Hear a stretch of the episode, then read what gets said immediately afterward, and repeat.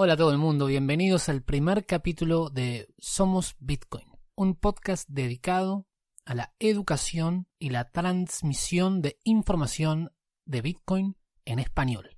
En este primer capítulo les traemos una charla que hicimos en el Twitter Spaces con el creador y el fundador de Aleph Citadel, un proyecto que está buscando crear una ciudad privada libre en Argentina con los fundamentos, ideología y tecnología de Bitcoin. Algo realmente muy muy interesante y personalmente, como alguien que se fue de Argentina debido a la falta de oportunidades y que hoy me encuentro en el exterior trabajando online y cobrando en Bitcoin, esta charla, por primera vez en mucho tiempo, me puso en la cabeza la idea de volver al país donde nací. Creo que esto está marcando una tendencia en el futuro de la forma en la que nos vamos a organizar y ojalá sirva como una manera de traer a todos los que, los que nos fuimos de vuelta a nuestros hogares.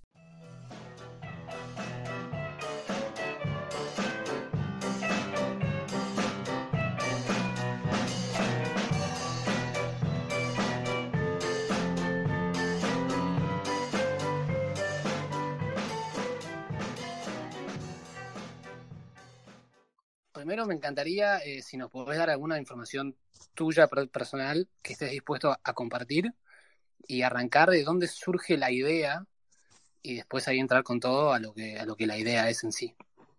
Perfecto. Eh, bueno, eh, yo conocí Bitcoin en el 2015 gracias a gente del Partido Liberal Libertario, que en su momento militaba, porque, bueno, tengo una, una ideología en aquel momento libertaria, ahora anarquista, y a partir de ahí es un, es un agujero de conejo, ¿no? Que te lleva y, te mete a, tener que trabajar con Bitcoin. No, no, hay otra. Una vez que uno empieza a entender de qué trata, la verdad que las demás cosas parecen eh, y, aburridas. Y a partir de ahí me puse a investigar sobre Bitcoin. Como soy abogado, eh, el paso siguiente, bastante lógico, fue empezar a dar consultoría jurídica para empresas que, que trabajen con Bitcoin y en general cripto más bien. Y después eh, empecé a tomar contacto con, con, otras comunidades y otras ideas, entre ellas este, está la, la, idea de Free Private Cities, que es un libro, también hay un libro de Titus Gebel, que se llama Ciudades Libres Privadas. Y a partir de ahí, muy interesante porque esta otra industria, que es muy diferente a la, de Bitcoin y, a todo el mundo cripto, está hablando de cómo solucionar el problema de vivir en conjunto. Entonces, cuando ya tomé bastante contacto con, con, esta industria, que luego empecé a, a trabajar en ella, asesorando a, a, gente que está haciendo estos, este tipo de emprendimientos de charter cities o ciudades libres privadas. Y ahí empecé a juntar la, las dos cosas, básicamente. Veo que, que, Bitcoin soluciona muchísimos problemas en el mundo digital y que los que no soluciona están en tren de, de solucionarlos pero no te soluciona muchos problemas en, el mundo físico, por lo menos no, en forma directa. Y para el mundo físico es una, gran herramienta que, se puede usar, pero efectivamente hay que, trabajar para resolverlo. Luego llegó el COVID y con esto de, del COVID en sí, el virus, no sé qué, tan importante habrá sido, pero la reacción de los gobiernos a nivel fue tremenda y realmente me hizo recapacitar y ver eh, el tremendo riesgo que, sufrimos todos los que vivimos en las ciudades que en cualquier momento se, se puede cortar la, la, cadena de distribución, en cualquier momento puede colapsar la, la, vida urbana directamente por, por, las animaladas que hacen los, los, gobiernos. Entonces el paso siguiente lógico es sumar Bitcoin ¿no? y la solución de vivir en conjunto, pero de una manera sustentable y con una soberanía eh, alimentaria. Y así surgió básicamente Aleph, que busca resolver eso, busca apuntar para ese lado. Sí, sí, eh, la, la, verdad que yo, yo creo que el, el, virus y la pandemia y todo eso puso en evidencia un montón de cosas que, que te dan a entender el, el riesgo que estás as, asumiendo día a día con las estructuras como están di, diseñadas. Así que, bueno, de, de, ahí surgió la idea. No sé, ¿querés contar un poco cómo, cómo funcionaría Aleph Citadel? Bueno, básicamente eh, está, está, en desarrollo, hay montones de cosas que, que, se vienen trabajando, pero la idea de una charter city, o voy a hablar de los términos indistintamente, ¿sí? cada término en realidad va, va a abarcar un conjunto diferente de ciudades y hay, o, o, de organizaciones, de proyectos, y hay muchos grises en el medio y hay conjunciones, pero como esto está en desarrollo todavía no, no, no termina de caer más en, en, una categoría que en otra. Algunos hablan de, charter cities como, como, como Balashis, eh, Titus Gebel y, la Fundación Free the Cities, este, habla de, de Free the Cities. Los bitcoiners, en su momento empezamos a hablar de, la ciudadela bitcoiner, ¿no? el meme ciudadela bitcoiner, y luego ese meme eh, empezó a ser realidad, como, como tantos otros de, de, Bitcoin. Y hay muchos de este tipo de proyectos hechos desde los, los plebs bitcoiners y el armado de, de, la, de la ciudadela, que hay que tener en cuenta que ciudadela es un concepto muy amplio y uno puede darle el significado que uno quiera. Hay muchos incluso que hablan de la ciudadela interior, que la ciudadela empieza ¿no? con el, la organización eh, espiritual de, de, uno mismo para luego trasladarlo al, al, espacio físico inmediato, por eso la familia y la casa en la que uno vive. Y ahí ya eso es eh, tu ciudadela. Y a partir de ahí, además, otra cuestión que, que también hay, hay, que tener en cuenta es esta relación entre estas diferentes ciudadelas bitcoiners también hay muchos que están trabajando el concepto de mesh saddle, que es la suma de, estas ciudadelas. Pero lo que voy es que cada tipo de proyecto, emprendimiento puede tener estatus jurídicos muy variados y puede tener tipos de organizaciones, tipos de distribución de, cómo se administran los servicios, cómo es la propiedad privada, cómo son las relaciones entre las personas diferentes. A lo que voy con, con Aleph es eh, un modelo híbrido entre una ciudadela bitcoiner, lo más este, bitcoiner posible, lo más anarco posible, pero con elementos de este, básicamente esta autonomía, soberanía alimentaria y de recursos mínimos. Es decir, también buscamos garantizar el, por lo menos la, parte de la pirámide, de, la parte de abajo de la pirámide de Maslow, es, es un punto clave, ¿no? Este, lo que sería el, refugio, el agua, la comida es un punto clave que, tal vez otras ciudadelas y otros proyectos que, de ciudades libres eh, no están contemplando. Por otro lado, también eventualmente sería interesante poder desarrollar Aleph hacia un concepto más de ciudad libre privada, que la principal diferencia que tiene con, lo que sería una ciudadela es que posee eh, ciertos permisos, ciertos beneficios, podemos llamarle, o más que beneficios, ausencias de perjuicios de parte del Estado. Es decir, por ejemplo, hoy, en día los estados cobran ciertos impuestos y ciertas regulaciones en, todas las áreas, pero hay muchos estados que han, que han avanzado y que entienden la eh, utilidad de crear eh, zonas con un poquito más de, libertad y con un poquito más de posibilidad de organizar, que la gente se organice de, la forma que quiera. Ejemplo de esto puede ser eh, Shenzhen, Dubái, Bangkok o por ejemplo, eh, Singapur, perdón, no Banco, Singapur, o por ejemplo, ya con un ordenamiento jurídico que te permite fabricar estos espacios, serían las eh, sedes, zonas económicas de, especiales de desarrollo, en, Guatemala, que directamente está contemplado en su constitución, que te permiten crear lo que serían, para, que se entienda, básicamente un municipio propio con ciertas eh, ausencias de perjuicios fiscales que sí ocurren en el, resto del continente. Entonces, en este sentido, eh, las ciudades libres privadas tienen una relación con el Estado, donde tienen un reconocimiento de, esta cierta autonomía y donde tienen esta disminución de, perjuicios estatales. Mi idea es eventualmente llegar para ese lado, pero a diferencia de cómo lo plantea el armado, digamos, tradicional de, ciudades libres privadas, que consiste en primero golpear la puerta, pedir permiso al, al regulador, que el regulador te dé esas ventajas, porque desde el momento que el regulador te da una posibilidad de que en determinado territorio tengas ciertas ausencias de perjuicios, mientras que en el resto de los territorios los perjuicios son plenos, en realidad, ¿qué está haciendo? Y bueno, te está dando el kiosco, ¿no? Entonces te está dando esta posibilidad de, que saques ventaja. Eso sería el armado tradicional de, una ciudad libre privada, lo cual lleva un, se podrán imaginar, ¿no? Un esfuerzo gigante eh, político para lograr esto y este, la contra, digamos, de cualquier otra competencia que podría haber y, lograr estos, estos beneficios. Mientras que por otro lado, el armado de una comunidad digital que luego se traslade en mayor o menor medida a un, espacio físico y sea más o menos grande y empiece a producir y empiece a trabajar, empiece a tener estas eh, relaciones en común, eventualmente una cultura en común, y luego que esté establecida, va a venir el Estado a decir, bueno, señores, pero tal vez yo entiendo que ustedes me deben más impuestos porque ustedes no están declarando o lo que sea. Y desde ese punto, con la comunidad establecida, ahí empezar a negociar eh, estas disminuciones de, los perjuicios. Que va de la mano, en una mirada muy a largo plazo, la disminución de, pérdida de poder del Estado. los estados están perdiendo poder porque básicamente Bitcoin existe y mientras Bitcoin exista, eh, los estados están este, desfinanciando porque Bitcoin eh, va subiendo de valor y se va comiendo todo el fiat. Por lo tanto, eventualmente no les va a quedar otra más que negociar con los productores, con la gente que, este, que, produce y no solo consume, ¿no? Como, como los gobernantes y los estados. Y bueno, dentro de esa negociación, mientras mejor esté parado la, comunidad y mejor esté armado, mejor tipo de, de resultados se puede obtener. Esa es básicamente la, idea. Claro, wow.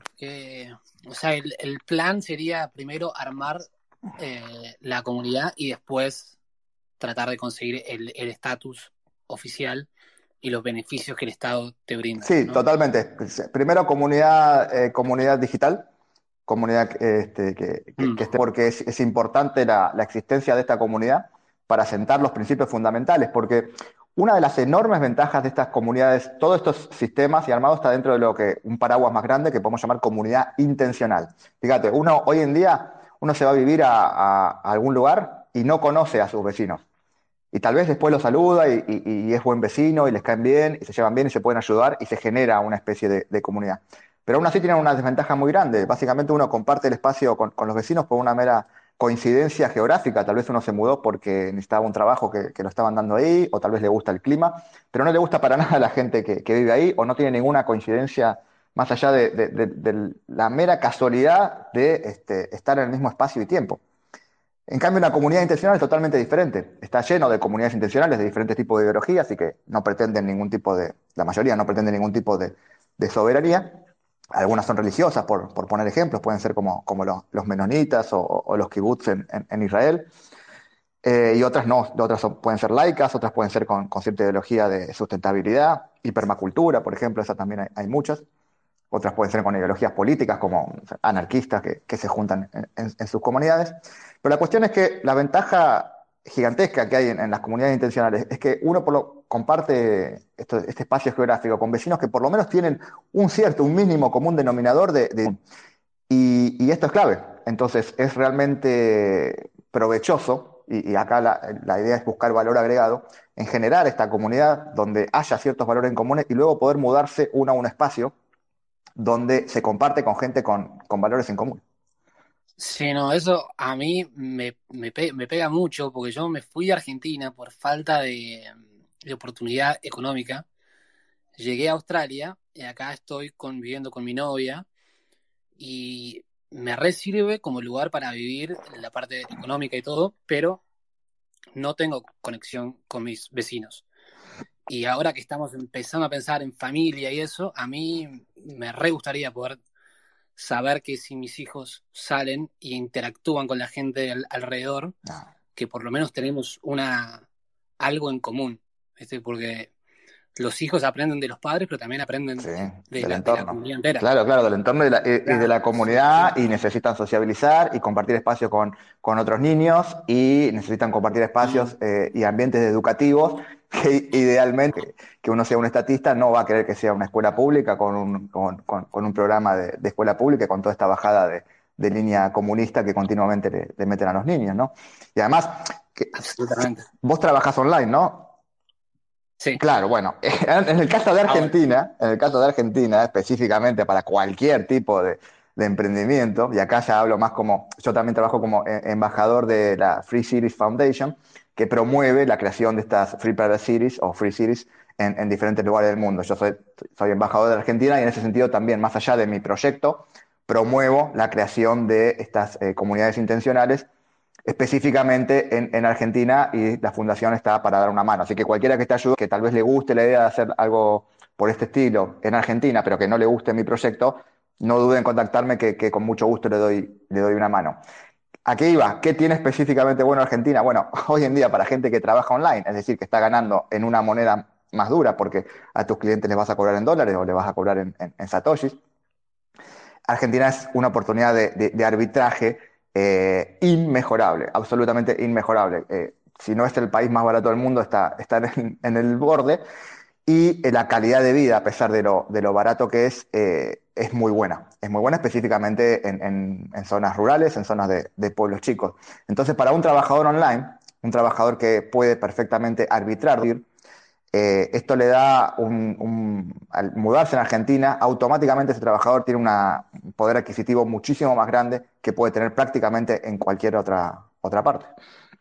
Sí, no, eso es, es, muy real. Yo cada vez que vuelvo a Argentina eh, me sorprende cómo los números cambian y cada vez necesito llevar menos plata para hacer el mismo nivel de viaje. Por, supuesto, pero imagínate que, pueda tener un negocio en el que mientras más se devalúe el peso, mejor estén mis clientes. Bueno, eso es Aleph. Claro, sí, sí, sí. Y otra cosa que para, que para mí personalmente eh, me parece fantástica la, idea es que yo cobro en Bitcoin. Y para mí acá gastar Bitcoin es, tengo, tengo que hacer un montón de vueltas. Entonces, estar en un lugar donde todos estamos operando de la base con Bitcoin también soluciona un montón de, problemas. Claro, bueno, eso es la versión final. Ahí, cuando ya esté más, más crecido la ciudad, ahí podríamos hablar de una economía circular y que le vas a comprar todas las cosas en la ciudad a, otros bitcoiners. Eso desde luego. Pero eso hay que tener en cuenta que es, que es algo a largo plazo. Eh, porque al principio, viste, empezar una ciudad no, que arranque, que logre tener un volumen, no, no es nada rápido. Pero de todas formas, en Argentina, por ejemplo, no hay ningún problema con, el P2P. Entonces, mientras ganes en la moneda dura, después la convertís en pesos al, momento de gastar y listo. Le puedes comprar a cualquier argentino que, de la zona o que te mande online las cosas por Mercado Libre y, listo. Claro, sí, sí, no, tal cual, tal cual. Eh, sí, también tengo la experiencia de mis hermanos están armando una comunidad sustentable en Costa Rica. Mm. Pero ellos no, tienen ninguna conexión con Bitcoin, es simplemente algo más como conexión espiritual con la naturaleza y eso. Pero quería preguntarte a vos, particularmente, el tema de que el plan esté desde el arranque pensado con Bitcoin desde la base. ¿Qué, qué pensás que qué ventajas te da sobre otro tipo de comunidades? Bien, bien, sí, muy buena pregunta. Básicamente, eh, lo que estoy viendo con, con Bitcoin es que los Bitcoiners estamos em, empezando a desarrollar una, una, filosofía, una cosmovisión y eventualmente una cultura específica Bitcoiner. Eh, entonces, eso es clave. Si parece, parece complicado, parece que, pero bueno, esto es, un software y es solamente una red o a lo sumo es, una moneda, si quieres. ¿Cómo, cómo puedes desarrollar una, una cultura de una moneda? No, es mucho más. Si uno empieza a leer los eh, los filósofos bitcoiners duros, como, no sé, Bergigi, eh, Bridlock, eh, Knut Valholm, eh, em, empieza a ver que, Bitcoin es mucho más que, una moneda, es mucho más que, una red, empieza a ser básicamente un, faro de, verdad, empieza a ver que la, la timechain de, de Bitcoin. Es un registro donde se anotan verdades y ya, eso cambia a la gente, eso modifica la, cultura, eso modifica. Fíjate como, por ejemplo, montones de, personas han cambiado su preferencia temporal, ¿no? Gente que, tal vez tenía una, preferencia temporal muy alta y luego empezó a comprar Bitcoin y luego empezó a gastar los Bitcoins y luego vio que gastar Bitcoin cuando valía un dólar, dos o cien no fue negocio y que le hubiera convenido tal vez no comprarse ese, ese auto tan caro o ese chiche tecnológico. Y empiezan a tener una preferencia temporal baja lo mismo con la comida. Gente que, tal vez empezó a comprar Bitcoin y, hacía una dieta estándar americana. Y, después de, estar un, tiempo en Bitcoin, empezó a ver que, había otros Bitcoiners que, tal vez estaban mejor de salud, que tenían mejor físico y que, dicen que, tiene que ver con la comida. Y, que, por ejemplo, no sé, pueden haber sido influenciados por eh, Bitstein o por Saifidian Amus y haber probado la dieta carnívora y luego se, se volvieron carnívoros. Entonces, siguiendo este ejemplo, ¿no? Teníamos un Bitcoin con preferencia temporal alta, que luego pasó a baja, que, primero comía eh, porquerías, porque básicamente la, la dieta estándar americana no, es comida, sino simplemente entretenimiento oral. Y, luego empezó a, comer mejor y, por lo tanto empezó también a extender su vida, a extender su calidad de vida, a, ahorrar en, salud. Y así con montones de cosas, incluso con aspectos religiosos y espirituales que también ya están escribiendo y gente que, gracias a Bitcoin empezó a, cambiar, por ejemplo, que empezó a tomar contacto con, el estoicismo, o que, por ejemplo, ahora Bitcoiners nuevos como, eh, como Jordan Peterson, que también se, han sumado al espacio, porque por más que, no, lo, no haga mucho hincapié en eso, Jordan ya, ya es un Bitcoiner, y uno toma contacto con, sus libros y, empieza a leer sus libros, empieza a seguirlo y es realmente gente que, te ayuda a, progresar desde un punto de vista psicológico y, espiritual. Eh, y a poner tu casa en orden, ¿no? Como, como dice Peterson. Entonces, vos vas sumando todo eso y, esto pasa en, varios grupos, esto no es un, caso, un caso individual. Eh, y gente que, bueno, no sé, montones de, de cuestiones, pongo estos tres ejemplos, pero hay eh, montones más porque la, gente, los usuarios de Bitcoin, la comunidad de Bitcoin es, muy grande, muy variada y, van tomando contacto con, diferentes cuestiones que, siempre son, lo que yo veo, siempre son para mejorar. Siempre son para, mejorar tu calidad de vida, tu interacción con, los demás. Entonces, si sumamos todo eso, eh, eventualmente hay una, este, tal vez no necesaria cultura única, ¿no? Bitcoiner, pero hay una forma de comprensión del mundo, o al menos una forma de, lidiar con los demás, ¿no? Como, como, plantean los, libertarios, ¿no? básicamente, mediante el consentimiento, lo que sea, mientras que no se inicie el, uso de la fuerza física contra otros, lo que sea, eh, y va llevando para eso entonces, al estar todo esto, eh, eh, que está en desarrollo, ¿no? al estar esto, pues, un tipo de comunidad basado en esto, y llamémosle, no sé, principios Bitcoiner, ethos Bitcoiner, es otra cosa. Es, mucho más fuerte que simplemente compartir una, mera, tal vez, ideología política o, una mera intención de realizar un emprendimiento sustentable.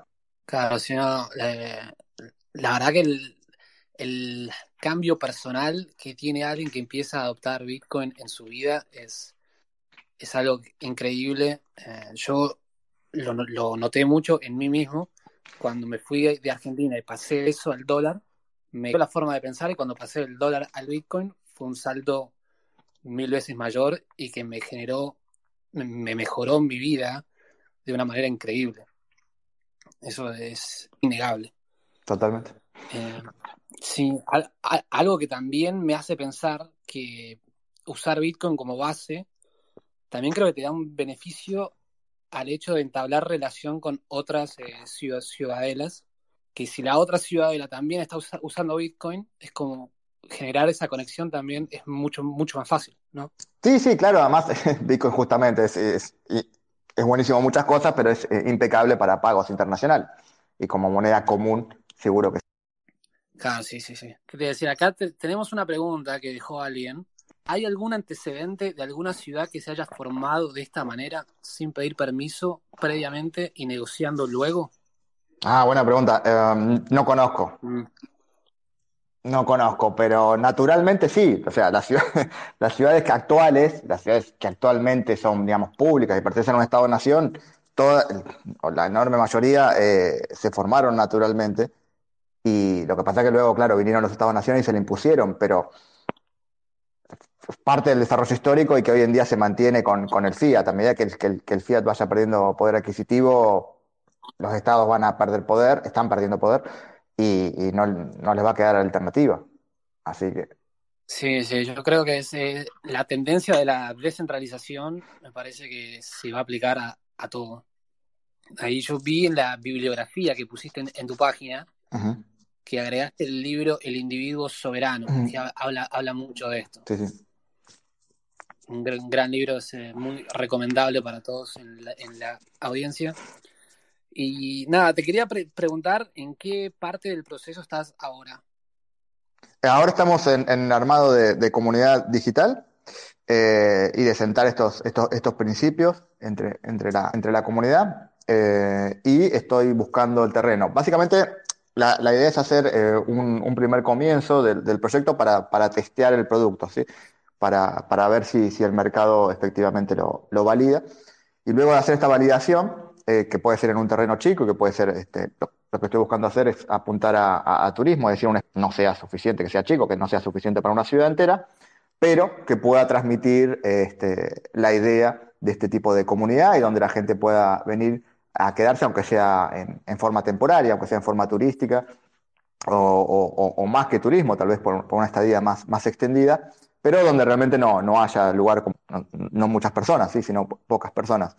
Pero de esta forma, eh, buscar validar, validar la idea y donde efectivamente hayan venido eh, algunas personas y, hayan dicho, sí, mira, vine de turismo y, tal vez me gustó, pero nunca me quedaría vivir en un lugar así, nunca me quedaría vivir en, no sé, tal vez no le guste el país o lo que fuera, o el, o el ambiente rural. Gente que, que tal vez dice, lo rural está muriendo para turismo, pero nunca viviría ahí. Bueno, ese seguirá su camino y, y no sería un, un, potencial usuario, pero todos aquellos que vengan y prueben una, una experiencia turística rural y, y, podrían sumar, ya que vienen hasta acá, que lo que tiene Argentina, que está muy lejos ¿no? de, de todo el centro, ¿no? pero también además de probar la experiencia in situ de, de lo que sería la experiencia LEF, pueden probar eh, local y tal vez dicen, sí, la verdad que dado los precios, dado la, calidad de vida que, efectivamente vos me demostraste, ¿no? Con, con este, este, esta experiencia turística, vos me demostraste que efectivamente puedo tener esta calidad de vida gastando esta cantidad de satoshis.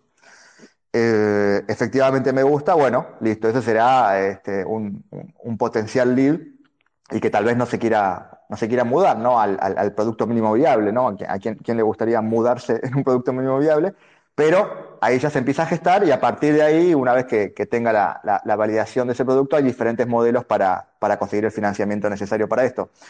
Básicamente, eh, las dos puntas serían, un modelo es conseguir un, un, un inversor que tenga interés en ser dueño de, de, la tierra y que directamente este inversor compra, eh, compra toda la tierra y la tiene tiene garantizada básicamente su inversión porque, porque va a estar invertida en tierra. Y a partir de ahí se empieza a construir dentro de la, de la tierra de esta inversor y ahí sí, ya teniendo el espacio suficiente como para, para, esta, para esta ciudad. O si no, la otra alternativa es los diferentes tipos de, de, crowdfunding para este, hacer este tipo de emprendimiento. Las dos son viables, incluso el de crowdfunding es un, es un negocio que es este, bastante, digamos, realizado en el segmento eh, tradicional de, de, de propiedad inmueble, porque básicamente hay mucha gente que, bueno, eh, compra, su, compra su terreno, tal vez 0.1 hectáreas, 0.2 hectáreas, y luego construye. Y el precio que paga por una compra de, de un terreno así es muchísimo más elevado que directamente comprando, no sé, por ejemplo, 300 hectáreas, que es un lindo espacio para, para, para, para, hacer el proyecto. Ni hablar de cuando nos vamos a, a, mayor cantidad de hectáreas, ni hablar de cuando nos vamos a, a tierra como la que específicamente apunto en, en, el norte de Neuquén, donde ya se venden eh, de, decenas de miles de hectáreas todas juntas y que debidamente trabajadas son muy buenas. Entonces, ¿a qué voy con esto? Que el crowdfunding también es un, es un modelo que serviría porque cualquier persona que, que esté dispuesta a comprar su terreno para luego construir, y, luego rodeado más o menos de campo, más o menos de gente con la que no comparte nada, bueno, con esa misma plata puesta en un emprendimiento colectivo de esta forma, se ahorra muchísimo. No se ahorra, en, o sea, se puede ahorrar en coste de construcción si se construye en común, ¿no? Pero seguro sí o sí va a ahorrar en coste del de valor de, del terreno. Y ese es eh, el roadmap, básicamente. Primero el emprendimiento turístico chico, testeo y luego sí la apertura a, a que la gente pueda empezar a poner plata o un inversor, si hay alguien que tenga ganas de ser el dueño de, de la tierra, eh, pueda hacerlo. Claro, buenísimo, buenísimo. Acá tenemos un par de preguntas más que dejaron, pero antes te quería, te quería preguntar porque dijiste que estás armando la comunidad digital, así que debes pasarle a la gente que está escuchando eh, dónde pueden sumarse si, les interesa. Sí, sí, básicamente hoy en día eh, es, es, es, bastante abierto, así que cualquiera que esté interesado en esto, aunque tal vez no tenga ningún interés en, en venirse a Argentina, el proyecto en concreto, pero se pueden sumar y van a recibir eh, novedades. Vayan, va a ser más fácil, vayan, les doy la URL pública, alefcitadel.com, alef es con, con PH alexcitadel.com y ahí mismo van a tener el link al grupo de Telegram. Eh, en este grupo de Telegram, que hoy en día es así, entra, cualquiera, eh, es abierto, ahí compartimos novedades y este, podemos charlar sobre, sobre el tema. Y el día de mañana, eh, los más interesados, los que, los que quieran avanzar más en esto, ahí sí nos mudaremos eventualmente a, otro grupo o a otro espacio. La idea es hacer incluso la, propia plataforma, porque hay mucho que, charlar y, discutir. Imagínate, por ejemplo, hoy en día a pesar de que están bastante avanzados y que hay muchas ciudades libres, privadas y demás, no hay un buen contrato modelo, un contrato social, urbano, de, el contrato básico, ¿no? El contrato de cuál va a ser la relación entre el operador y, los usuarios y entre los usuarios y si el operador eh, qué servicios provee, si también va a proveer servicios de justicia privada o arbitraje y, quién, y cómo se maneja el, el arbitraje en caso de incumplimiento del operador contra los usuarios, etcétera. No hay un contrato modelo, así que imagínate, o sea, por ese punto hay, mucho que charlar y mi idea todo eso es trabajarlo de, la forma lo, más abierta posible. tanto, eh, primero, bueno, por ley de Linux, ¿no? que muchos ojos puedan ver el, asunto y, ayudarnos con, los bugs, pero además después especificarlo, adaptarlo a la idiosincrasia específica que eh, le queremos dar a LEF con, eh, con la comunidad. Y eso sí se charlaría en, grupos más específicos de, la comunidad. Entonces, lo bueno de esto es que, toda la, industria de, ciudades libres privadas, si bien existe hace un tiempo, realmente ha tomado un, un muy fuerte post-COVID, y, está todo por hacerse. Y es una industria, bueno, además, además de ser este, millonaria, eh, es una industria que realmente tiene futuro, salvo que pensemos que, que cosas como, no sé, eh, grandes urbes como, como, como Nueva York puedan seguir existiendo después de, considerando ¿no? lo que hacen los estados y, cómo te pueden este, controlar estas, estas grandes urbes de, forma tan fácil y, destruirlas o, manipularlas a su antojo, mientras que los estados, ya sabemos, ¿no? a medida que uno se va eh, alejando del ejido urbano, empiezan a tener cada vez menos fuerza y este, se le empieza a incrementar el coste del ataque, que es la, que es la clave básica de, cualquier organización. ¿no? Uno, este, uno tiene, siempre va a tener un límite a la defensa, pero la clave es aumentar el coste de ante y de esa forma generar una teoría de juegos que, que te puedas, eh, que tengas más chance de que te dejen tranquilo. No, qué increíble esto. La, verdad que me encanta que estamos empezando a nivel global, a replantearnos todo y a decidir hacer las cosas de manera diferente. Y estas conversaciones me parecen increíbles. Eh, acá tenemos un par de preguntas más que escribieron. Pregunta Aquitarius, ¿habrá algún acuerdo con el gobierno argentino para evitar fricciones en el día a día, comercio y respeto a las leyes mutuas? ¿Cuál será el sistema de gobierno y de administración de justicia? Bien, no, eh, sí, eventualmente la idea es esa. hay montones de, antecedentes acá en Argentina de gente que, digamos, ha hecho la suya y luego ha negociado. Acá la técnica, eh, y también lo aclaro ahí, en la, este, siguiendo un, poco como, como dice ya como Zuko, uno cuando, cuando va a, elegir dónde vivir puede buscar el lugar que tenga eh, las mejores leyes o las leyes menos malas y mudarse a ese lugar. O puede buscar un lugar que no importa qué tipo de leyes tenga, pero sabe que no las enfuerza, sabe que no las aplica y por lo tanto va a ese lugar y hace la suya, aunque esté en non-compliance, ¿no? Eso es Argentina, claramente. Si uno en Argentina, en un espacio físico, hace la suya, por supuesto, cierto, dentro de ciertos límites, no, no, se va a tratar de, construir este, una bomba nuclear o, de vender cocaína, pero dentro de esos límites que son bastante eh, claros y bastante elevados, que es lo que causa conflicto, las comunidades y uno puede hacer este, lo que quiera e incluso después obtiene privilegios. A ver, por ejemplo, hay un, por poner un ejemplo concreto, un centro, había un, espacio abandonado, un inmueble abandonado, bastante grande, muy bien ubicado en el centro de mi ciudad. Y la verdad que este inmueble, no sé a quién pertenecería, estaba más bien abandonado. Y un grupo, una, comunidad de, un grupo de, básicamente de ideología de izquierda, pero no, no sé de qué grupo era, fueron y lo tomaron, ¿sí? Una toma es algo que, en principio, según nuestro ordenamiento judicial. Y fueron y lo tomaron, y luego que lo tomaron, pusieron el, cartelito, esto es un centro cultural, pero luego lo desarrollaron, es decir, lo, convirtieron efectivamente en un centro cultural. Cada uno puede interpretar qué quiere decir eso, porque, bueno, para mí eh, es un término más de humo que otra cosa. Pero la cuestión que en este centro cultural empezaron a hacer actividades culturales, entre comillas, y empezaron a generar trabajo, empezaron a hacer una, una este, producían comida y demás, y, tener reuniones y ferias y cosas por el estilo. Y todo esto es ilegal, ¿eh? La policía nunca entró ni nada, no sé si el, dueño del lugar tampoco habrá activado o no tenía interés, o simplemente el Estado es tan ineficiente que no, no brindó el de desalojar a esta gente. La cuestión es que esta gente generó su, su emprendimiento, lo llevó adelante durante mucho tiempo y luego se puso a charlar con el Estado. Adelantando, varios años después, ¿qué pasó? El Estado provincial expropió el terreno y se lo dio a una entidad jurídica que fue creada por estas personas que habían sido los ocupas. Y hoy en día siguen operando ahí este, directamente siendo dueños registrales eh, del, inmueble. Este es un ejemplo extremo. Y eso es lo que pasa en Argentina con básicamente las cuestiones urbanísticas. También podemos ver otro ejemplo mucho más descentralizado, es la creación de las villas miseria. Eh, las villas en general en Argentina son creadas en terrenos fiscales, en terrenos que son del Estado, porque justamente el Estado eh, es peor cuidando su tierra que, cualquier privado. Entonces en estos terrenos fiscales la gente empieza a construir, y construye y construye, pasan años. Y a veces el Estado intenta sacarlos y demás, pero la cuestión es que no los termina sacando. ¿Qué pasa después? Empiezan a gestionar los permisos, regulación, habilitaciones. ¿En qué termina todo? En que el Estado crea un ministerio, le llaman, no sé, Ministerio de la Vivienda, Ministerio de la Urbanización de los Asentamientos Precarios, etcétera, y terminan registrando también, y terminan dándole la propiedad a estas personas. O sea, incluso no solo que el Estado los deja tranquilos, ese es mi ejemplo, ¿eh? que en Argentina esto funciona así y hay mil millones de ejemplos, pero no solo que te deja tranquilo hacer la tuya, sino que eventualmente hasta te inscribe tu dominio en el registro de propiedad inmueble de la jurisdicción que corresponda de la tierra que ocupaste. Hasta ese punto estamos. ¿Ok? Entonces, mucho menos, mucho más tranquilo te deja en otros ejemplos que puedo poner eh, como en comunidades que hay acá, como por ejemplo la comunidad menonita que está en La Pampa. Eh, es una en La Pampa es una zona, esa zona de La Pampa bastante seca, una tierra bastante, este, digamos, complicada para la producción, en contraste sobre todo con lo, que es provincia de Buenos Aires, que es muchísimo más fértil.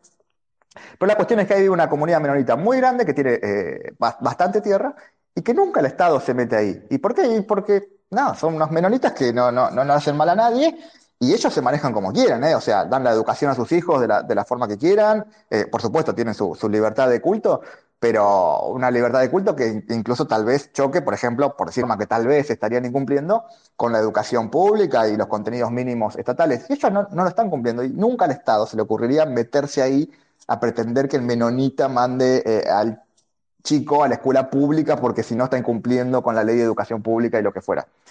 Y lo mismo con los impuestos y demás. O sea, ellos intercambian sus bienes y servicios afuera con, gente de los pueblos cercanos y, listo, y nada más que tienen, y la verdad que, que, el Estado no entra. Y así uno puede generar básicamente todo lo que quiera, ¿sí? se genera su, su, propia agua potable, su energía y su refugio, que es la clave. Y a partir de ahí empezar eh, con la producción de, más bienes y, eh, y, mejora ¿no? y valor agregado de más bienes sobre lo que se puede hacer con la tierra. Pero la clave es esa, sí, porque tener una ciudad, eh, como se han creado tantas ciudades, ¿no? por ejemplo, con, un em, emprendimiento específico, se crean ciudades alrededor de minas, por ejemplo, cuando se descubrían minas, ¿no?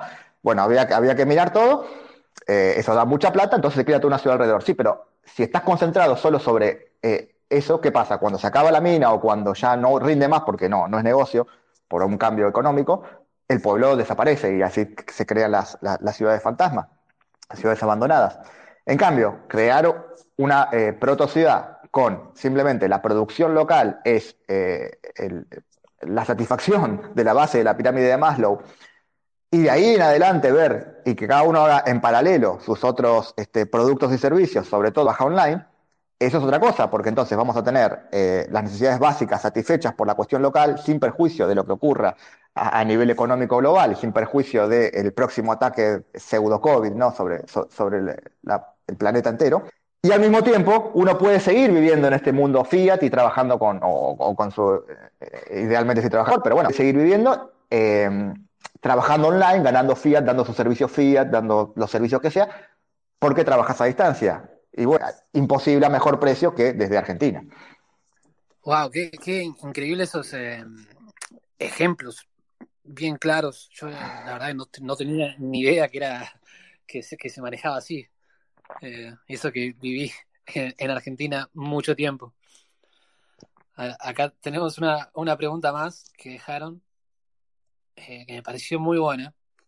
Dice, ¿Cómo van a financiarse las necesidades comunes tipo seguridad, limpieza e iluminación pública? Bien, bien. Imaginando que, que todos los demás servicios serán privados, como médico, colegio, ¿habría que colaborar con una cuota en Bitcoin por, por mes? Bien, buena pregunta. Eh, bueno, en, la, en las ciudades privadas hay diferentes modelos, te cuento el, que para mí es óptimo. Básicamente es, es muy sencillo. Eh, propiedad privada, ¿ok? La tierra, hablando del modelo final, ¿no? Con, teniendo toda la tierra, con, espacio suficiente para, para, la creación de una ciudad. E, imagínate, se empieza, ¿no? Con el, con el proyecto turístico. ¿Qué hay? ¿Qué es el proyecto turístico? Bueno, espacio para que haya una cierta plaza de turistas que puedan venir. Vos cuando ya tenés el proyecto turístico, ya tenés lo básico, porque vos ya desde el hotel tenés que tener tu propia electricidad, tu propia agua, tu propia seguridad también. Estamos en propiedad privada. Sí, propiedad privada es claro, ¿no? del límite para adentro, eh, yo brindo determinados servicios. ¿Cuáles servicios? Los que están en el contrato. En este caso, te voy a brindar eh, electricidad, agua, servicios turísticos, conectividad, ese es otro punto clave, conectividad resiliente. La idea es contratar varios servicios de ISP con diferentes, este, con diferentes tecnologías para que, no pueda haber falla en la conectividad, porque esto es clave para, el trabajo de los usuarios. Y seguridad, y este, esos serían básicamente servicios básicos. Entonces yo como hotel ya te los puedo brindar. Desde el momento en que ya dejes de ser, suponete un usuario de hotel y digas, bueno, quiero construir mi casa acá, buenísimo, venite, construir tu casa, ahí ya queda en, el usuario qué va a querer hacer, por supuesto, ahí ya me paro como administrador de la, de la ciudad y como administrador de la ciudad te ofrezco darte esta electricidad a este coste, porque yo ya la tengo. Entonces hay una economía de, escala, si, eh, mientras más gente me compre electricidad, mejor. Y a vos te va a comer y comprarme electricidad a mí que generar la tuya propia. ¿Ok? Y así con todo con agua, con servicio de, puede ser eventualmente hasta cloaca. Eh, que digo, digo eventualmente porque normalmente en el campo se resuelve casa por casa eso, ¿no? Con, un sistema, no porque no haya servicio de, desechos. Eh, lo mismo con la basura, por ejemplo. Eh, yo ya tengo que, sacar la basura, entonces, como hotel y, como prestador de servicio, lógicamente te ofrezco a vos el servicio del recolector de basura. Pero todos estos servicios en mi contrato van a ser optativos. ¿Por qué eh, me puedo hacer esto? Porque me quedo tranquilo que el contrato dice que, vos eh, no podés básicamente perjudicar a mí como administrador ni al resto de los usuarios. Es decir, que si vos, por ejemplo, generás basura, eh, no, la, no, no, no, la reciclás, no haces un, o sea, en permacultura, por ejemplo, se genera mucha menos basura, ¿no? Pero suponete que tenés un estilo de vida que, que no seas muchas bolsas de basura, o me vas a contratar a mí el servicio de sacar la basura, o se lo tendrás que contratar a otro. Esto es totalmente libre. Las puertas están abiertas para cualquiera que, quiera prestar servicios, no están abiertas para cualquiera que, quiera vivir ahí. Por supuesto que mediante paso, mediante el control de seguridad mínimo puede venir un prestador de servicio, recoger la basura y, y llevársela, y el usuario puede contratarla mientras yo doy otro servicio. Lo mismo con, con seguridad, sin perjuicio de la seguridad perimetral mínima, que eso sí es parte del servicio. Pero entonces, ¿qué pasa si alguien no, no contrata? Bueno, si no contrata, vivirá en un basural. y si ese basural me genera olor y me empieza a dañar, la, eh, eh, sí, básicamente olor, estética y dañar la, tierra lindante y empieza a molestarle a los demás vecinos, entonces ahí ya estaría una clara violación del contrato porque vos dentro de tu, dentro de tu espacio, lo que quieras, pero siempre y cuando no perjudiques al resto, y por eso es clave hacer bien el contrato, cuando se está perjudicando al resto. Entonces, si alguien empezara a hacer eso, bueno, nada, ahí se lo, se lo, se lo tiene que intimar para que deje de, de, hacer eso y va a tener que resolver, pero va a tener que resolver su problema de la basura de la forma que quiera. Y obviamente, lo más práctico va a ser contratar los servicios de, de, la ciudadela. De esta forma, digamos, el crecimiento de los eh, servicios es, es fácil de hacer, porque empieza con un hotel que empieza a brindar todos los servicios que yo tengo en un hotel. Yo te puedo brindar el servicio de limpieza, pero el servicio de limpieza de la calle, o te puedo brindar el servicio de limpieza de tu casa también, si, si querés. En vez de vos contratar tu, tu señora de limpieza, puedes contratar la, limpieza del hotel y ya te quedas tranquilo que, son los mismos que, me están brindando el servicio a mí y te quedas tranquilo que es un contrato conmigo, porque vos estás en otra, yo soy el local, yo soy el que conoce a la gente, yo ya tengo la gente, tengo el know-how, tengo toda la cuestión local. Eh, entonces vos podés contratar el, el servicio que quieras pero bueno, de alguna forma lo vas a tener que resolver. Entonces, la más lógica es que empieces contratando estos servicios del hotel y a medida que se va creciendo, luego vendrán. Imaginemos en un escenario ya intermedio, cuando la ciudad va creciendo. Y tal vez ya este, yo no sea un experto en cómo recoger residuos o en cómo instalar eh, las cloacas. Entonces puede ser que venga e idealmente una empresa me, golpee las puertas, o puede ser que yo vaya y golpee las puertas de un experto en, provisión de cloacas o en provisión de, residuos, en provisión de seguridad también, sin perjuicio de la seguridad interna propia, que es en otro punto. Entonces yo contrato con esos y luego revendo ese servicio a todos mis usuarios, es decir, lo pongo como común dentro del de, eh, contrato. Claro, para esto voy a necesitar consentimiento. Es decir, ya en el contrato tenemos que eh, aclarar cuál va a ser el gasto de seguridad, porque no puede ser que yo en el contrato te ponga seguridad y te deje, por supuesto, un precio y después contrato un, no sé, un, helicóptero que está circundando, porque te va a salir medio caro y tal vez no era lo que querías. O tal vez sí, tal vez eh, los usuarios quieren eh, invertir más en seguridad y bueno, y ahí es, el, mercado manda. Y en ese sentido, Aleph es, busca guiarse eh, fuertemente con las necesidades del mercado, es decir, cuando hay algún requisito, bueno, muy bien, ¿cuánta plata está dispuesta a poner el usuario y cuántos están, digamos, dispuestos más a gastar para este lado que en vez de para otro? Y luego dejar que el, que el, mercado, que el mercado mande.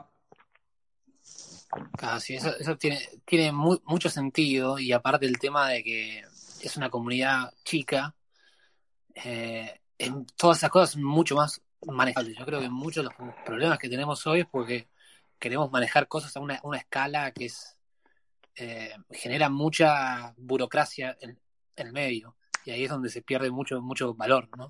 Bueno, eso es clave, ¿sí? Ten en cuenta, como, como decía, esto es propiedad privada, entonces imagínate es como administrar un, eh, un shopping, eventualmente, ¿sí? Que tiene espacios en común y, y permitís que entre gente, pero hay un dueño y el dueño alquila los locales y pone todas las reglas desde que pasas la puerta para entrar al shopping. Claro, sí, sí, clarísimo. Ahora acá tenemos una, una pregunta más. Pregunta Alejandro, si los servicios no son de calidad, ¿a quién nos quejamos? ¿Cómo solventamos eso? Bien, perfecto. Te la voy a abstraer un poco más. ¿Qué pasa si hay un... Eso si no son de calidad, entre comillas, es que sería un incumplimiento contractual. Entonces te, te, te, reformulo la pregunta, ¿qué pasa si hay un incumplimiento contractual por parte del administrador de la ciudad con respecto a los usuarios? Por ejemplo, yo te dije que iba a haber seguridad y, eh, no sé, no te brindo la seguridad, entraron a robar o entraron a robar y no hice nada, o este, te dije que iba a juntar la basura y realmente se acumuló basura por un tiempo o te dije que iba a haber calles. Ah, también, por cierto, la, la ciudad libre privada, aclaración, solucionan el, el, clásico problema irresoluble para lo, los zurdos, ¿no? De quién construiría las calles, bueno, pues el administrador de la, de la ciudad. Entonces, ¿qué pasa si yo te, te brindo, te, te, prometí un servicio y luego eh, entendés que lo incumplí? Bueno, eh, en el caso de Alefi, al igual que en las ciudades libres privadas, lo que se propone es un modelo que eh, la entidad que lo administra es una entidad jurídica, eh, tiene, una, tiene una personalidad jurídica, y tiene que ser responsable. Eh, hay un incumplimiento. ¿A quién le reclama? Bueno, lógicamente no va a poder ser ante el, ante el mismo organismo, ¿no? No vamos a ser tan mentirosos como, como el Estado-Nación que te, que te, eh, promueve la idea de que hay un, poder judicial que puede eh, controlar al, poder ejecutivo. Eso es una, no, una gran mentira porque son todas la misma entidad. Acá, ¿en qué vamos? Pues a otra entidad. Parte del contrato Simplemente es que hay eh, otra entidad que es un árbitro que previamente eh, elegimos y un, alguien que puede re resolver el conflicto entre el usuario y el administrador.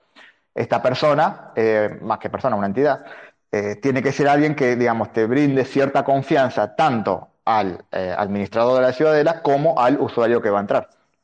Y esto es parte de, digamos, una cláusula ordinaria en este tipo de contrato. Entonces, si hay un incumplimiento, el usuario primero debe reclamar contra el administrador y si entiende que el administrador no, no, no le satisfizo su, su, pedido, puede ir contra el árbitro.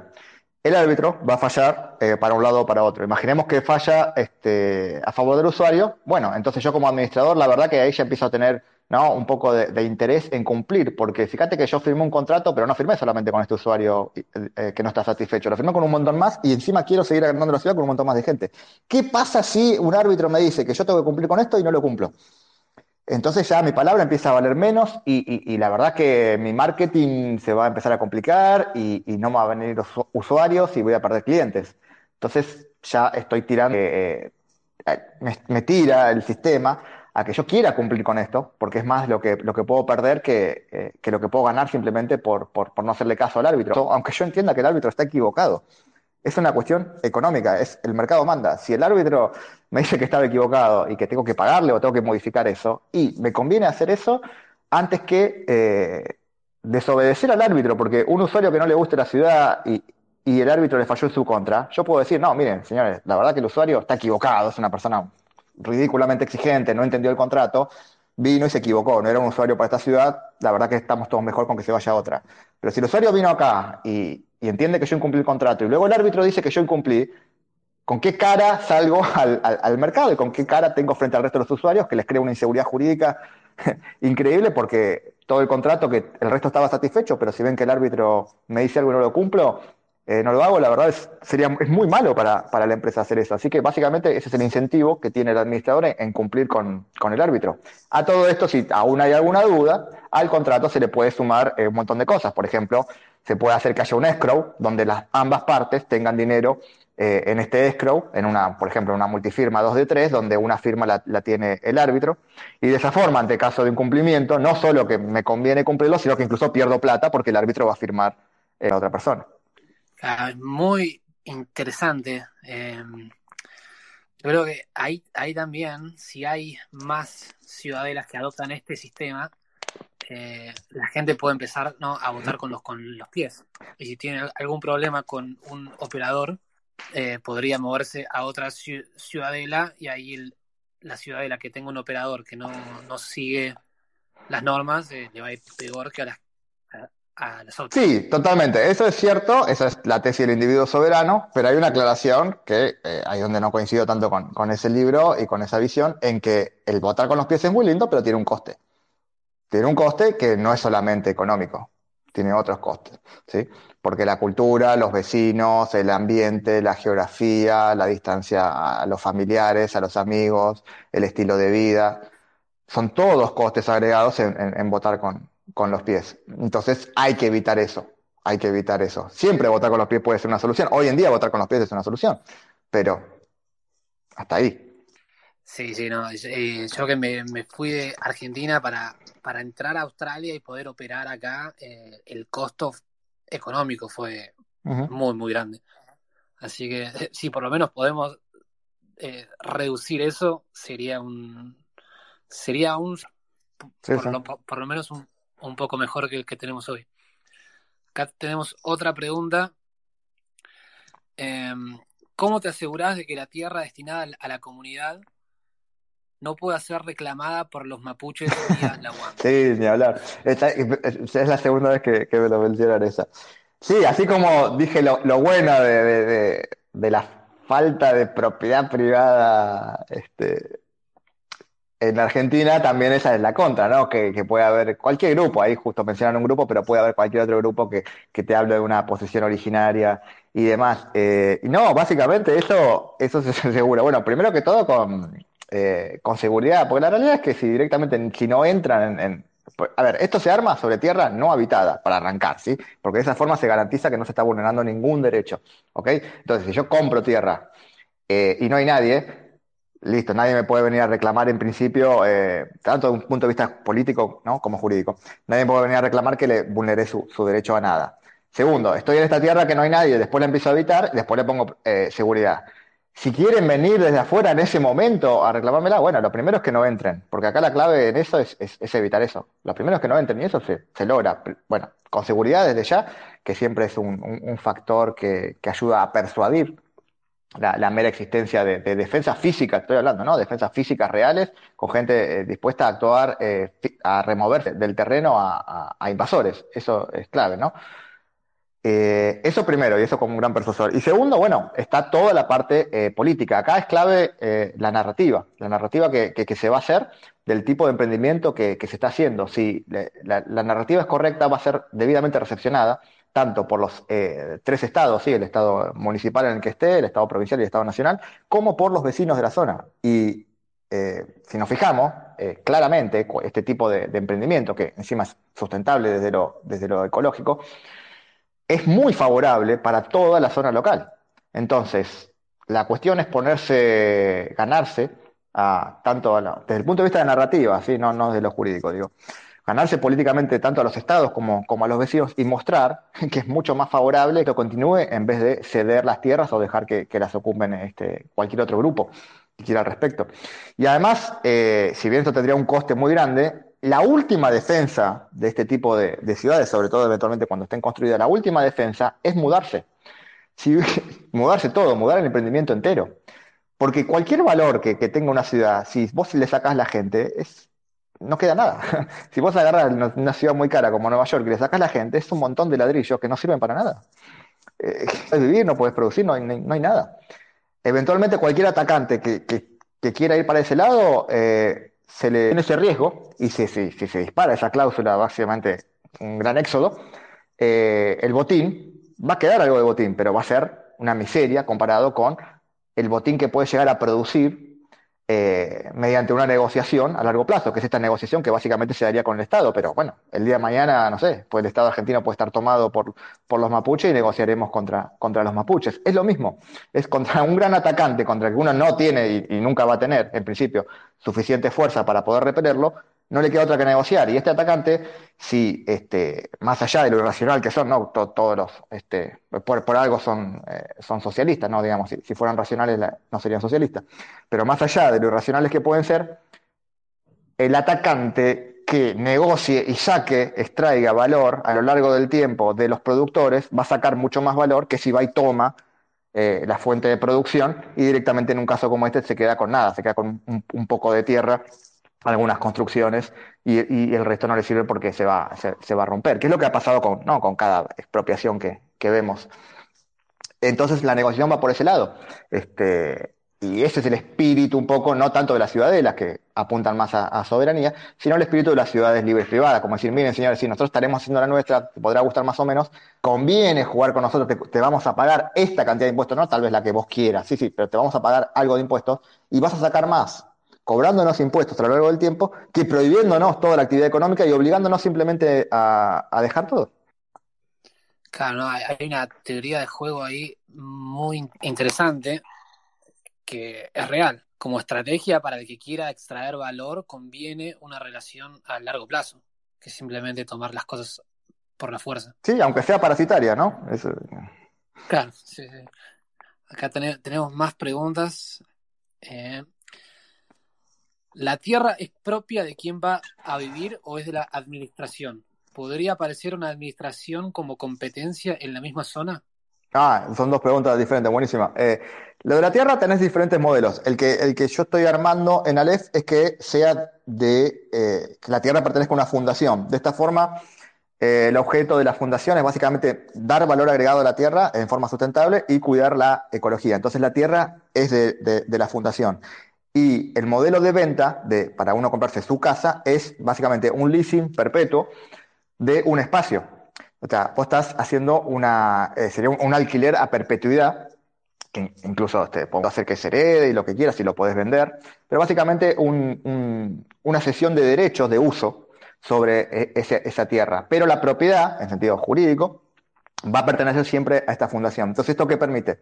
Primero que todo, permite que eh, la fundación vaya ganando eh, valor y el que, el que contrata este leasing empieza a formar parte de, la, de, esta fundación empieza a tener lo, lo, los derechos este, que, le corresponden por ser parte de la fundación, y luego va a invertir su propio dinero. Y entonces vamos a decir, bueno, pero va a estar construyendo un terreno ajeno. Sí, efectivamente, estás construyendo un terreno ajeno.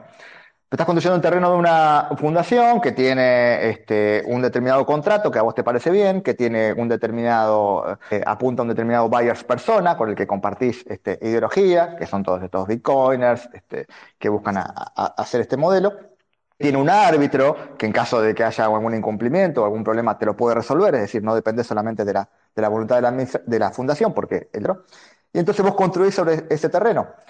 Eh, que de todas formas, si nos abstraemos un poco más, eh, no existe la propiedad eh, privada de, terrenos. Todo, todo terreno es del Estado, por, eso se anota en un, registro de la, de la que es del Estado y, el Estado puede cobrar los, los impuestos que quieras y puede expropiarla cuando quiera. Entonces, en ese sentido, eh, la compra de terreno y la posesión, la verdad que si, si, uno lo empieza a ver más desde de alto nivel, empezás a ver que eh, en realidad uno no, compra nada. O sea, por fuera de Bitcoin uno no es poseedor de nada, uno no es dueño de nada. Todo es del, Estado, hasta nuestros órganos, legalmente incluso, eh, muchas veces hasta nuestros órganos pertenecen al Estado. Eh, simplemente uno tiene el derecho de, uso.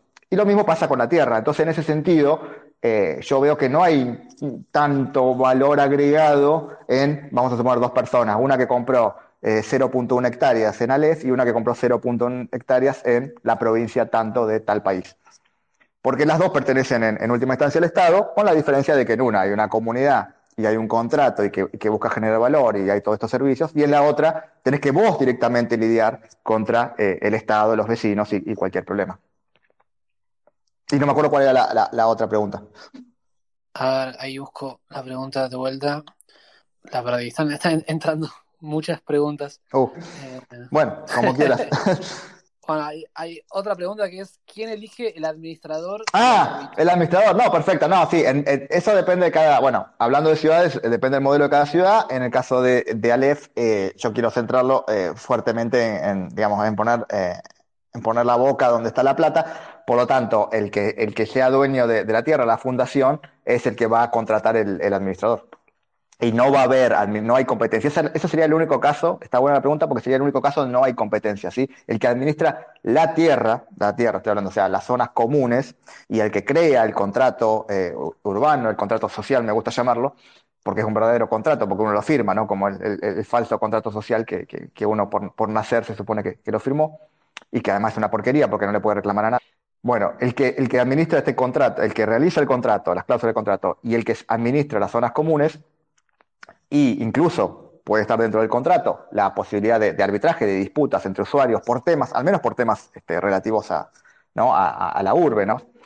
es eh, un administrador que está elegido por el dueño, porque es el que, el, que puso la plata, el que, el que tiene el capital, que se la está jugando en esa tierra.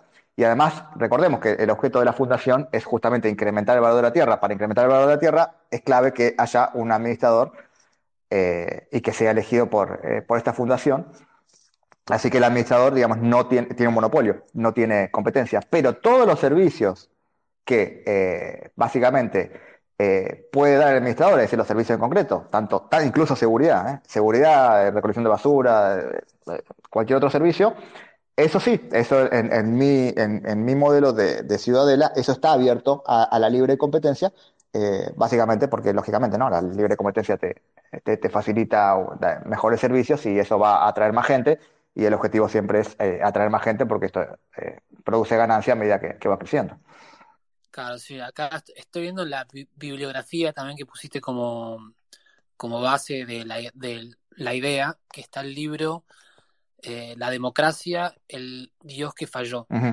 Sí, de Jope. Y hace, un, hace un, argumento de eso, de que, no sobre el tema de tierra pública contra tierra privada.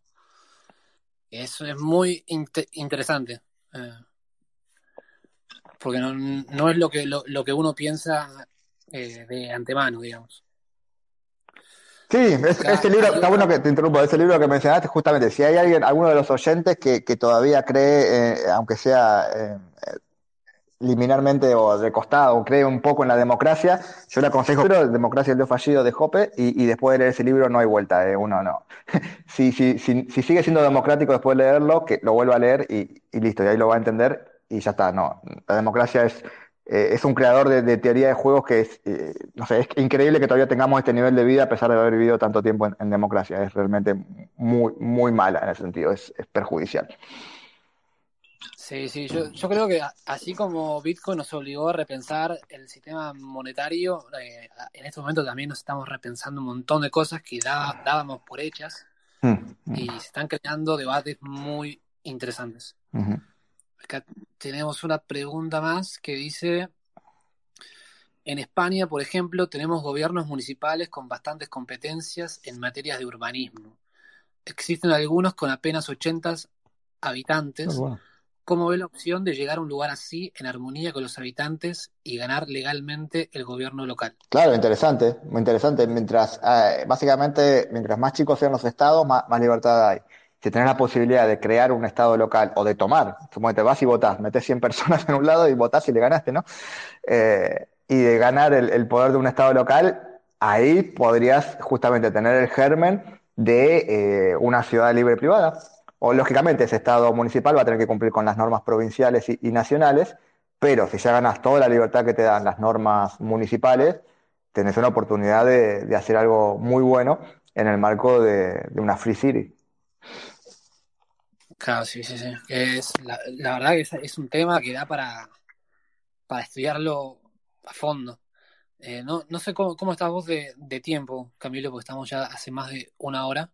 Sí, no tengo problema un ratito más si quieres. ¿Hay alguna otra pregunta? Nos quedamos. Eh, no, no quedó ni ah, ninguna pregunta, pero, mm. pero si tenés algo que, que, te parece que hay gente que por ahí le cuesta entender de este, esto que estás creando, o no sé, algo que quieras explicar. No, les recomiendo a cualquiera que le parezca este tema demasiado tal vez disruptivo y, que, no tiene sentido, porque yo entiendo, o sea, yo antes de ponerme a leer esto también estaba, salía de, esta cabeza de estatista de que no, tiene, no puede existir una ciudad privada, no, no, es inimaginable hasta que uno lo, empiece a estudiar. Básicamente les recomiendo eh, que vayan a, la fundación Free Cities, eh, ciudades Libres, así lo, pueden encontrar. Hay un white paper que está traducido al, español, ahí ayudé a, traducirlo. Y en este white paper de ocho páginas se explica básicamente lo que es una ciudad libre privada, que es la versión condensada del libro de, Titus Gebel, eh, Free Private Cities, Ciudades Libres Privadas. Y ahí se va a poder explicar mucho mejor, ahí lo explica mejor que yo y que lo ha estudiado muchísimo más que yo. Ahí se explican bien estas ideas y sobre todo se ponen montones de ejemplos de eh, cómo se han armado eh, cosas tal vez no similares, pero cómo se vienen armando montones de, espacios eh, residenciales en este sentido y que esto ya tiene eh, antecedentes y, se viene haciendo y, puede llegar a vislumbrar bien cómo estamos, digamos, al comienzo de, una curva que va hacia arriba en el desarrollo de, estos productos y en el uso ¿no? cada vez más, más grande de, este tipo de, productos. Sí, sí, eh, genial. me interesa también eso que vos hablaba de que estamos en una curva hacia arriba. ¿Cómo, cómo ves el, futuro? ¿Cuánto puede llegar a impactar esto a la, sociedad mayor?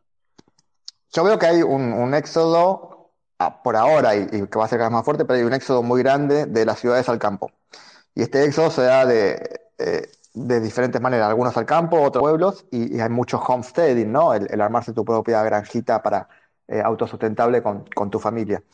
Y también, eh, bueno, un poco de, comunidades eh, intencionales rurales. Esto se está dando hoy en día entre la gente que está viendo eh, y está teniendo una, cosmovisión similar a la, que, a la que yo tengo, que es que básicamente tenemos un riesgo muy grande debido al, estatismo, al, centralismo estatal y el control absoluto de toda la vida. tenemos un riesgo muy grande de, bueno, que básicamente gente termine muriendo por, por no poder obtener comida, por no, por, no tener refugio, porque las ciudades, las ciudades funcionan hoy en día, pero funcionan dentro de un marco de, cierta libertad que todavía los estados toleran, pero con el COVID vimos que, que pueden dejar de tolerarlo y pueden eh, obstaculizar todo sin, digamos, eh, sin, problema alguno para ellos de que la gente, de que la gente muera. Ya vimos cómo destrozaron ¿no? economías y, gente ha muerto justamente porque no la dejan trabajar, porque no la dejan vender, porque no la dejan trasladarse. Eh, por este aludido virus. Entonces, este éxodo eh, ya ha comenzado y ya ha pasado. A esto le sumamos, bueno, la tesis del individuo soberano, ¿no? A esto le sumamos todo el, teletrabajo. Consideramos que, por supuesto, el teletrabajo hoy en día es chico, pero va a ser cada vez más grande y sin perjuicio de que el día de mañana eh, siga existiendo el trabajo físico, el trabajo presencial es clave, va a haber cada vez un porcentaje más gente que hace teletrabajo y menos gente que, necesariamente tiene que, hacer el, trabajo eh, presencial. Entonces esto también te lleva a que las ciudades tengan menos razón de ser, porque la, clave de, las ciudades fuertes así surgieron con la, después de la eh, revolución industrial, sobre todo es cuando se, empezaron a hacer estas gigantes concentraciones, que es porque donde estaba el trabajo, pero con la mayor automatización es cada vez menos. Entonces, al mismo tiempo que las ciudades van perdiendo el, valor que en su momento supieron agregar, eh, y pendiente el riesgo de que el Estado pueda interrumpir los flujos económicos este, mínimos hacia las ciudades, la gente está mirando hacia afuera. Ahora, la cuestión es migrar a dónde. Mirar a dónde que alguien que vivió toda su vida en un departamento va a ir y, ponerse a ordeñar una vaca, poco probable, ¿no? No, suena muy, muy razonable eso. Entonces, están surgiendo este, estos servicios de este, alternativas para, vivir mejor, pero hay que brindárselos a la Esta es una industria que para mí va a surgir. Yo tengo esta idea ¿no? de, ciudadana eh, rural, apuntada a bitcoiners, apuntada a carnívoros y que sea muy económica, porque al estar ubicada en la, Argentina logró e, esa economía. Pero habrá montones de otros ofrecimientos para poder escapar de la ciudad, como eh, tengo clientes que, hicieron una, zona económica especial de desarrollo en Guatemala, que son alemanes, y, se está llenando de alemanes, están llenos de clientes porque Alemania está haciendo muy mal las cosas y, tienen que, escapar de su país. ¿Y a dónde escapan? Bueno, fíjate, escapan a, Honduras, escapan a una isla de, Honduras. Tenés montones de, alternativas, pero hay que armar estos servicios porque eh, nada, es un, es un producto más que, la gente consume y que si bien uno puede armarse su propia granjita o su propio espacio, más o menos rural, más o menos en pueblo, eh, la verdad es que es complejo, no es para cualquiera y es como todo, es, una, es parte de la división de trabajo. Si tenemos gente que, nos genera estos, estos espacios razonables ¿sí? versus espacios irrazonables que hoy en día han llegado a ser las ciudades controladas por, por los grandes estados-nación, bueno, este, este producto no va a ser más que, que imponer, no va a ser más que que imponerse e ir ganando, ir ganando usuarios, mientras que el producto malo eh, va a perder usuarios. Además, recordemos, para uno eh, lograr un cambio y, tener usuarios, simplemente tiene que vender una alternativa un poco mejor que la anterior. ¿eh? Esto no se trata de, ningún tipo de, utopía anarquista eh, viviendo entre las vacas. Se trata simplemente de un poco mejor un servicio donde si tal vez hay, un virus no obligamos a la gente ¿no? a quedarse dentro de su casa, no, no, no le cortamos las piernas al trabajador que tiene que ir a trabajar porque hay un virus, sino que dejamos que cada uno evalúe qué hacer de, de, de, su vida y cómo cuidarse de los riesgos, como pueden ser los virus, la, economía, el clima o lo que fuera. Entonces, esta alternativa, con que sea un poco mejor nomás, ya va a ganar. Y ya hay mucha gente y muchas empresas trabajando en, este tipo de, alternativas, mientras que la otra alternativa no solo que eh, ya es peor hoy en día, sino de que las cosas más o menos buenas que puede tener están siendo financiadas con Fiat. Y el Fiat está perdiendo valor. Entonces, a la larga, van a perder este, eh, las cosas más o menos buenas que pueden tener. Y no le va a quedar otra que también este, volverse a, una economía eh, bitcoiner y empezar a dar servicios en base al, consentimiento, lo cual es la clave, ¿no? Es punto clave que, no hablamos, es la diferencia entre vivir en una ciudad común o una free city, es el consentimiento, ¿no? Dentro de la free city se, privilegia, se, hace hincapié en que en las relaciones sean eh, consentidas, mientras que en cualquier otro marco este, de, los, tres estados que se te imponen, eh, esto absolutamente no, no, importa, simplemente tenés que hacer lo que te dice el Estado porque eh, tiene las botas que te pueden apretar el cuello. Casi, sí, no, ahí genera una, una relación muy diferente entre la ciudad y los habitantes. Em, la, la, verdad es, es algo increíble y me parece que así como para entender Bitcoin tenés que entender los problemas del fiat, me parece que para entender esto también eh, es bueno empezar por los problemas que tiene la, forma de organizarnos de hoy, que como bien decís, está llevando a mucha gente a buscar, a buscar diferentes opciones. Eso me parece que está, clarísimo. Ha crecido tanto que, que, que incide en todo, ¿no? en todo, todo, hasta en la vida sexual de las personas se ha metido. Y, el Estado no es eficiente. Las leyes que dictan no son eficientes, entonces el producto a la larga eh, va a fallar. Claro, si hay una alternativa, porque, porque hoy en día todavía existe, bueno, porque el salirse, eh, porque la gente no ve que hay alternativas, no sabe que iba, o todavía no se han construido suficiente alternativa para que el usuario las elija. Pero eh, está clarísimo que, el Estado, o alguien está contento con su Estado, ¿Hay alguien conocen que esté contento con, su municipio, con su provincia con su estado-nación? Deben ser muy pocos. Sí, sí, sí, no. Ni hablar. Acá en, en, Australia, cuando pasó todo lo de lo de COVID, se puso, se puso bravo. Eh, para mí hay dos cosas para remarcar de los, entre los, los beneficios. Es simplemente por estar hablando de una cantidad de gente más chica eh, removes un montón de eh, burocracia, que si vos hoy querés resolver algo acá, tiene que pasar por un montón de escalones y tu voz como ciudadano se pierde y tenés re poco poder, que en, este caso sería diferente. Y la otra parte que para mí es muy importante, yo el, último Spaces que hice fue sobre este tema, que es el tema psicológico. yo, creo que como, personas eh, no estamos preparados para vivir con tanta gente alrededor que ya los empezás a, mirar como obstáculos y no como, mm. como personas. Tal cual. Tal cual, sí, no, muy interesante, tal cual. Sí, sí, el último Spaces hablamos con un autor que escribió sobre los daños psicológicos del, sistema Fiat y cómo Bitcoin eh, puede ayudar, ¿no? Y, viendo los índices de, de depresión, de consumo de alcohol, de drogas, de suicidios y cómo todo eso está aumentando al mismo ritmo de que el sistema Fiat se está cayendo. Claro. así que buscar alternativas eh, me parece increíble y por eso cuando leí la noticia de tu proyecto, eh, te contacté al toque, porque quería hablar de esto y que más gente sepa. Sí, hay que tener en cuenta eso. Lo primero para mí siempre es abrir la cabeza, así como eh, uno para entrar en Bitcoin tuvo que abrir la cabeza y decir, bueno, tal vez el dinero sea algo más de lo que siempre entendí que era, tal vez el dinero pueda ser no estatal. Bueno, hay que abrir la cabeza y tal vez eh, el, hay un mercado de vivir en conjunto, tal vez podemos vivir en conjunto de una forma no estatal, al igual que tenemos una moneda no, no estatal. Y a partir de ahí, bueno, buscar la alternativa que sea. Yo estoy creando una porque me parece que el arbitraje, sobre todo con la cuestión de Argentina, es, es clave, es muy, es muy bueno, que la gente esté, mirando y el que le interese crear una, si lo va a hacer en Argentina, que me contacte, con gusto lo ayudo. Y, si no, que contacte a, Free Series para afuera y nos puede traer, eh, les puede llevar la, idea y puede recibir apoyo. Que esto les digo, es una industria que es, más grande de lo que la gente cree porque la mayoría de la gente ni, siquiera conoce que existe la industria y, va a crecer y hay mucho por hacer. Sí, sí, buenísimo, buenísimo. Camilo, muchísimas gracias. Eh, la verdad que fuiste muy generoso con el tiempo y para mí fue muy valioso. Así que gracias. No, bueno, gracias a vos por ayudar a, difundir el, mensaje de Bitcoin y, la libertad. Sí, sí, a full, a full.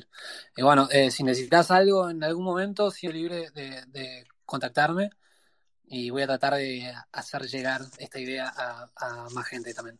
Excelente, un saludo a todos. Dale, abrazo.